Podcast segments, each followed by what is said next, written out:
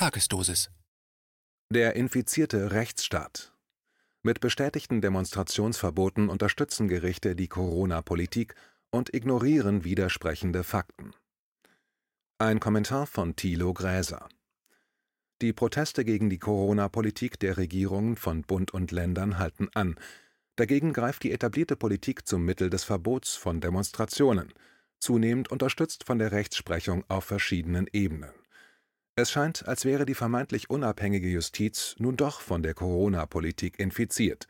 Sie übernimmt jedenfalls fast ungefiltert deren Argumente und Behauptungen. Dabei begründet sie ihre Urteile und Entscheidungen mit Aussagen, die selbst das dem Bundesgesundheitsministerium unterstehende Robert Koch Institut widerlegt. Die politische Infektion der Justiz reicht anscheinend bis ins Bundesverfassungsgericht. Die Initiative Querdenken 421 in Bremen hatte am 5. Dezember 2020 in die Hansestadt zum bundesweiten Fest für Frieden und Freiheit eingeladen. Die Organisatoren forderten, Zitat, die sofortige Beendigung sämtlicher Corona-Maßnahmen und Wiederherstellung der Grundrechte. Zitat Ende. Doch das Fest sowie eine weitere Veranstaltung wurden vom Bremer Ordnungsamt verboten. Zwei Eilanträge der Initiative gegen das Verbot wurden Berichten nach vom Verwaltungsgericht VG der Stadt sowie vom Oberverwaltungsgericht OVG abgelehnt. Daraufhin hatten die Organisatoren von Querdenken 421 einen Eilantrag beim Bundesverfassungsgericht BVerfG in Karlsruhe eingereicht, um das Verbot aufheben zu lassen. Zitat Die Grundrechte von Menschen sind von essentieller Bedeutung und dürfen auch in einer Pandemie niemals in irgendeiner Weise eingeschränkt werden. Zitat Ende begründeten die Veranstalter laut der Bremer Kreiszeitung den Gang nach Karlsruhe. Doch auch die obersten Verfassungsrichter bestätigten das Verbot der Demonstrationen in Bremen. Medienberichten zufolge ließen sich nicht alle vom Verbot davon abhalten, auf der Straße zu zeigen, was sie von der Corona-Politik halten. Die Polizei Bremen hatte sich nach einem Bericht des Weser-Kuriers auf einen Großeinsatz vorbereitet, samt Reiterstaffel, Hubschrauber sowie Polizisten der Bundespolizei aus Bayern, Brandenburg, Berlin, Niedersachsen, Rheinland-Pfalz und Schleswig-Holstein. Auch Wasserwerfer wurden aufgefahren und eingesetzt, um das vom Bundesverfassungsgericht bestätigte Verbot durchzusetzen. Den Berichten nach ging die Polizei gegen Querdenker vor, die sich trotzdem in Bremen versammelten, aber ebenso gegen Teilnehmende an nicht verbotenen Gegendemonstrationen. Nach Angaben der Kreiszeitung gab es über 450 Anzeigen wegen angeblicher Ordnungswidrigkeiten, Zitat, davon mindestens 150 wegen Corona-Verstößen. Zitat Ende. Gerichte ohne Zweifel. Beachtenswert ist, wie die Gerichte das Verbot begründeten. Laut Weser Kurier erklärte das Oberverwaltungsgericht Bremen, die erwartete hohe Teilnehmerzahl von etwa 20.000 Menschen gefährde die Öffentlichkeit. Gerade von symptomfreien Erkrankten gehe ein erhebliches Risiko aus, so das Gericht. Aus seiner Sicht gab es kein milderes Mittel als das Versammlungsverbot. Zitat: Es wäre nicht geeignet, dem Antragsteller ein Schutz und Hygienekonzept aufzuerlegen, dessen Einhaltung letztlich nicht zu erwarten sei. Zitat Ende. Auf 23 Seiten hatte zuvor das Bremer Verwaltungsgericht am 2. Dezember 2020 das Verbot ausführlich begründet. Dabei wurde den Veranstaltern unter anderem mitgeteilt, vorherige Querdenken-Demonstrationen hätten gezeigt, dass sich die Teilnehmenden nicht an die verordneten Hygieneregeln halten Ebenso sei deutlich geworden, dass die Polizei diese Regeln nicht durchsetzen könne. Zitat Die eigene Website von Querdenken 421 zeige deutlich, dass die Gruppierung die Maskenpflicht grundlegend in Frage stelle und die Gefahren durch das Virus verleugne. Zitat Ende, so das Gericht. Zitat Generell lasse sich anhand der bundesweiten Erfahrungen mit der Querdenkenbewegung seit Ende August in Berlin prognostizieren, dass es bei so gut wie jeder Versammlung zu Verstößen gegen Schutzmaßnahmen, Versammlungsauflagen usw. So gekommen sei. Es hätten immer wieder Versammlungen aufgelöst werden müssen. Zitat Ende. Das Bremer OVG übernahm bei seiner Entscheidung vom 5. Dezember 2020 diese Behauptungen und Unterstellungen. Es erklärte, von den Veranstaltungen gehe eine, Zitat, erhebliche Infektionsgefahr für die Versammlungsteilnehmer, Polizeibeamten und Passanten, Zitat Ende, aus. Es handele sich um eine, Zitat, unmittelbare Gefahr für das Rechtsgut des Lebens und der körperlichen Unversehrtheit, Zitat Ende, weshalb das Grundrecht auf Versammlungsfreiheit zurückstehen müsse. Behauptungen ohne Beweise Es müsse nicht konkret nachgewiesen werden, Zitat, dass es in der Vergangenheit zu Infektionen mit dem Coronavirus infolge der Teilnahme an einer Versammlung gekommen ist, Zitat Ende, erklärte das OVG. Die Zitat hohe Wahrscheinlichkeit eines Schadenseintritts Zitat Ende reiche aus, so die Bremer Richter. Sie beriefen sich dabei auf Zitat aktuelle wissenschaftliche Erkenntnisse, auch im Zusammenhang mit Gruppenveranstaltungen Zitat Ende, und mehrfach auf Publikationen des Robert Koch Instituts RKI. Das Karlsruher Bundesverfassungsgericht konnte in den Gerichtsentscheidungen keinen Fehler erkennen und bestätigte das Verbot. Es verwies dabei auf Absatz 2 des Artikels 2 des Grundgesetzes, Zitat, jeder hat das Recht auf Leben und körperliche Unversehrtheit. Die Freiheit der Person ist unverletzlich. In diese Rechte darf nur aufgrund eines Gesetzes eingegriffen werden. Zitat Ende. Die darin beschriebenen Rechte Dritter müssten geschützt werden. Unter anderem behauptete das Bremer OVG neben dem Verweis auf die gemeldeten hohen aktuellen Zahlen, es gehe, Zitat, gerade von symptomlos infizierten Personen ein erhebliches Risiko der zunächst unbemerkten Weiterverbreitung aus. Zitat Ende. Das vervielfache sich, Zitat, gerade bei Veranstaltungen mit einer hohen Teilnehmerzahl wie der vorliegenden. Zitat Ende. Großveranstaltungen würden, Zitat, nach der derzeitigen wissenschaftlichen Erkenntnislage dazu beitragen, SARS-CoV-2 schneller zu verbreiten. Zitat Ende. Dazu verwies das Gericht unter anderem auf den am 27. November 2020 aktualisierten RKI-Steckbrief zum Virus und zu der von ihm laut Weltgesundheitsorganisation WHO ausgelösten Krankheit Covid-19. Dort ist Folgendes zu lesen. Es gebe, Zitat, vermutlich auch Ansteckungen durch Personen, die zwar infiziert und infektiös waren, aber gar nicht erkrankten, asymptomatische Übertragung. Diese Ansteckungen spielen vermutlich jedoch eine untergeordnete Rolle. Zitat Ende. Virologin mit Widerspruch. Zudem behauptete das OVG, das aktuell gemeldete Infektionsgeschehen stehe, Zitat, nach aktuellen wissenschaftlichen Erkenntnissen auch im Zusammenhang mit Gruppenveranstaltungen. Zitat Ende. Auch hier wird auf das RKI verwiesen, das sich dazu in seiner am 1. Dezember 2020 aktualisierten Risikobewertung zu Covid-19 geäußert habe. Dort ist dazu Folgendes zu lesen: Zitat: Das Infektionsgeschehen ist zurzeit diffus. In vielen Fällen kann das Infektionsumfeld nicht mehr ermittelt werden. Covid-19-bedingte Ausbrüche betreffen private Haushalte, das berufliche Umfeld sowie insbesondere auch Alten- und Pflegeheime. Zitat Ende. Langer Face-to-Face-Kontakt spielen laut RKI eine große Rolle. Bei größeren Menschenansammlungen bestehe, auch im Freien ein überhöhtes Übertragungsrisiko. Zitat Ende. Auf welche wissenschaftlichen Erkenntnisse sich das RKI bei letzter Aussage stützt, ist nicht angegeben. Dagegen hatte die renommierte Virologin Karin Mölling mir in einem Interview für Sputnik News im März erklärt, Zitat, auf der Straße steckt man sich nicht an. Zitat Ende. Sie hatte schon damals ausdrücklich vor den derzeit erneut ins Spiel gebrachten Ausgangssperren auch in Deutschland gewarnt. Zitat aber drinnen, in den Räumen, ist die Ansteckungsgefahr natürlich gigantisch. Innenräume sind ja viel ansteckender als draußen die frische Luft.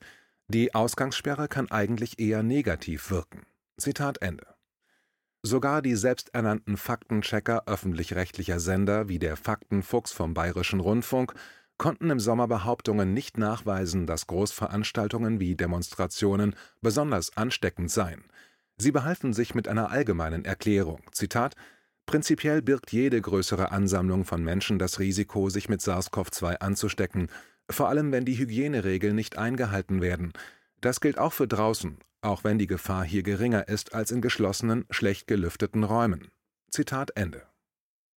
Behörden ohne Belege der Sender Deutschlandfunk hatte sich im Juli dieses Jahres mit der Frage der Ansteckungsgefahr bei Demonstrationen beschäftigt. Das sei aufgrund fehlender Daten schwer zu bewerten, wurde das RKI zitiert. Der Sender hatte bei kommunalen Behörden nachgefragt. Zitat nach Erkenntnissen örtlicher und regionaler Behörden haben Massenveranstaltungen wie die bundesweiten Demos gegen Rassismus Anfang Juni offenbar kaum Auswirkungen auf das Infektionsgeschehen gehabt. Zitat Ende es gäbe keine Hinweise auf einen Zusammenhang zwischen Demonstrationen und Covid-19-Erkrankungen oder Infektionsketten, wurden mehrere Behördensprecher aus Großstädten zitiert. Eine Ende September 2020 veröffentlichte Analyse des Instituts für Sozial- und Präventivmedizin ISPM der Universität Bern hatte alle entsprechenden verfügbaren Erkenntnisse in 79 Studien durchforstet Den Wissenschaftlern zufolge ergab sich daraus, dass die sogenannten asymptomatisch Infizierten nur einen Anteil von etwa 20 Prozent der Erkrankten ausmachen. Die meisten SARS-CoV-2-Infektionen würden während des gesamten Infektionsverlaufs nicht asymptomatisch verlaufen, erklärte die Berner Forscherin Nicola Low laut Focus Online. Allerdings gelten auch diese Erkenntnisse als nicht sicher, da die meisten der Studien nicht den Anteil asymptomatischer SARS-CoV-2-Infektionen abgeschätzt hätten. Ebenso sind laut den Forschern die möglichen Auswirkungen falsch negativer PCR-Testergebnisse nicht berücksichtigt worden. Wuhan-Studie mit Hinweisen eine chinesische Studie in der Millionenstadt Wuhan, von der die SARS-CoV-2-Infektionen ausgegangen sein sollen, hat gezeigt, dass sogenannte asymptomatisch Infizierte keine Ansteckungsgefahr sind. Dabei sind laut einem Bericht des Deutschen Ärzteblatts vom 2. Juni 2020 etwa 10 Millionen Menschen im Mai dieses Jahres getestet worden. Dabei seien insgesamt nur 300 asymptomatische Infektionen entdeckt worden. Die angesteckten Personen und 1174 enge Kontaktpersonen seien isoliert worden und medizinisch beobachtet worden, hieß es unter Berufung auf chinesische Medien. Die Menschen aus der zweiten Gruppe seien aber negativ getestet worden, wurde später gemeldet. Die vollständigen Ergebnisse der Studie wurden am 20. November 2020 auf der Webseite der Zeitschrift Nature Online veröffentlicht.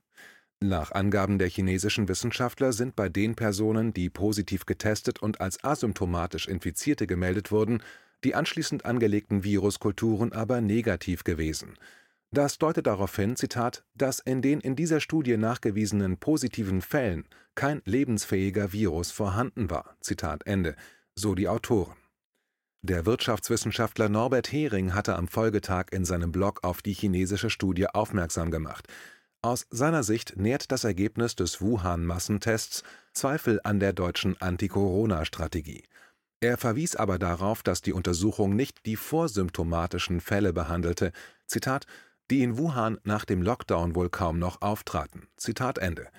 Dabei geht es um jene, die in den ersten Tagen der Infektion noch keine Symptome zeigen, aber diese eventuell noch entwickeln.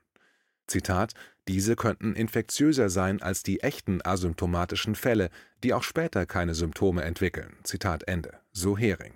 Er machte auf einen weiteren Nature-Beitrag aufmerksam, nachdem sich Wissenschaftler international nicht einig sind über die Rolle der sogenannten asymptomatisch Infizierten bei den Ansteckungen Politik ohne Interesse Es zeigt sich, die von den Bremer Gerichten behauptete wissenschaftliche Erkenntnislage zu Großveranstaltungen und asymptomatisch Infizierten gibt es nicht. Zitat Es gibt viele teils begründete Vermutungen dazu, aber sehr wenig Beweiskraft. Zitat Ende. Das hatte Gesundheitsforscher Jürgen Windeler gegenüber der Wochenzeitung Die Zeit in einem online am 2. Dezember 2020 veröffentlichten Interview erklärt der Chef des Instituts für Qualität und Wirtschaftlichkeit im Gesundheitswesen (IQWIG) beantwortete damit die Frage, ob die politisch verordneten Anti-Corona-Maßnahmen wissenschaftlich belegt sind. Windler hat den Eindruck, dass sich kaum jemand dafür interessiere. Das von ihm geleitete unabhängige Institut beantworte eigentlich solche Fragen, könne aber nur im Auftrag handeln aber weder vom Bundesgesundheitsministerium noch von anderen zuständigen öffentlichen Institutionen seien entsprechende Anfragen gekommen. Zitat: Wir wissen zum Beispiel nicht, wie viele Menschen tatsächlich infiziert sind oder waren. Deshalb haben wir bis heute keine Daten aus Deutschland zur Infektionssterblichkeit. Wie ist es um die Antikörperbildung und die Immunität bestellt? Wir wissen auch nicht, wie viele Infektionen völlig unauffällig verlaufen. Zitat Ende. Entscheidungen auf dünner Datenbasis. Windeler machte klar, dass es keine wissenschaftlichen Studien für die deutsche Situation gebe, nur, Zitat, alle möglichen Simulationen aus dem Ausland, die für Aussagen über Deutschland benutzt werden. Zitat Ende. Es sollten aber nur Zahlen verwendet werden, die gut begründet werden können, forderte der Gesundheitsforscher. Zitat wir haben eine zu dünne Datenbasis, mit der wir Entscheidungen begründen. Zitat Ende, stellte er fest und fügte hinzu, Zitat, wir könnten auch längst wissen, wer wie stark ansteckend ist. Stattdessen schicken wir alle mit einem positiven PCR-Test in zweiwöchige Quarantäne. Zitat Ende. Der IQWIG-Chef nannte eine Ursache für das verbreitete Unwissen. Zitat Derzeit sind Diskussionen und wissenschaftlicher Streit unerwünscht. Ich weiß von Wissenschaftlern, die durch Telefonanrufe oder Twitter-Mitteilungen darauf hingewiesen wurden, dass ihre Meinung nicht gefragt sei. Zitat Ende. Laut Windeler trägt das weniger zu klaren Erkenntnissen bei, stattdessen mehr zur politischen und gesellschaftlichen Polarisierung. Eine Folge davon sind Gerichtsentscheidungen wie die von Bremen und Karlsruhe. Der gesellschaftliche Schaden durch die Corona-Politik wird dadurch vergrößert. Auch weil die Justiz ein weiteres Mal nicht als unabhängiges Element der demokratischen Grundordnung der Bundesrepublik Deutschland entscheidet. Justiz mit Symptomen Zitat Nicht die Lockerungen der Corona-Beschränkungen bedürfen einer Rechtfertigung, sondern ihrer Aufrechterhaltung oder Wiedereinführung. Zitat Ende schrieb vor Monaten der einstige Bundesverfassungsgerichtspräsident Hans-Jürgen Papier. Für ihn sind die Corona-Maßnahmen der Regierenden nicht grundsätzlich falsch. Er sagte aber immerhin im Oktober 2020 gegenüber der Neuen Zürcher Zeitung: Zitat: Wer die Gesundheit und das Leben der Bevölkerung schützen will, darf nicht beliebig in die Grundrechte eingreifen. Zitat Ende. Und Zitat jede konkrete Maßnahme muss nachweisbar geeignet, erforderlich und angemessen sein, um die Verbreitung des Infektionsgeschehens zu verhindern. Ein solcher Nachweis kann nur durch Tatsachen gelingen. Zitat Ende. Das klingt nach Widerspruch zu den Bremer Gerichtsentscheidungen. Doch stattdessen scheint es ausreichend, dass die regierende Politik die gemeldeten Covid-19-Zahlen durch ihr unterstellte Behörden wie das RKI trotz fehlender Wissenschaftlichkeit als Gefahr deutet. Es zeigt sich, dass die Richter die politische Linie der Regierenden übernommen haben, mit der das fortgesetzte Beschränken der Grundrechte begründet wird. Das ist ein Symptom dafür, dass der Rechtsstaat infiziert ist, vom Virus der unkontrollierten Macht, die mit Angst regiert. Dieser Text erschien zuerst im Rubicon, Magazin für die kritische Masse. www.rubicon.news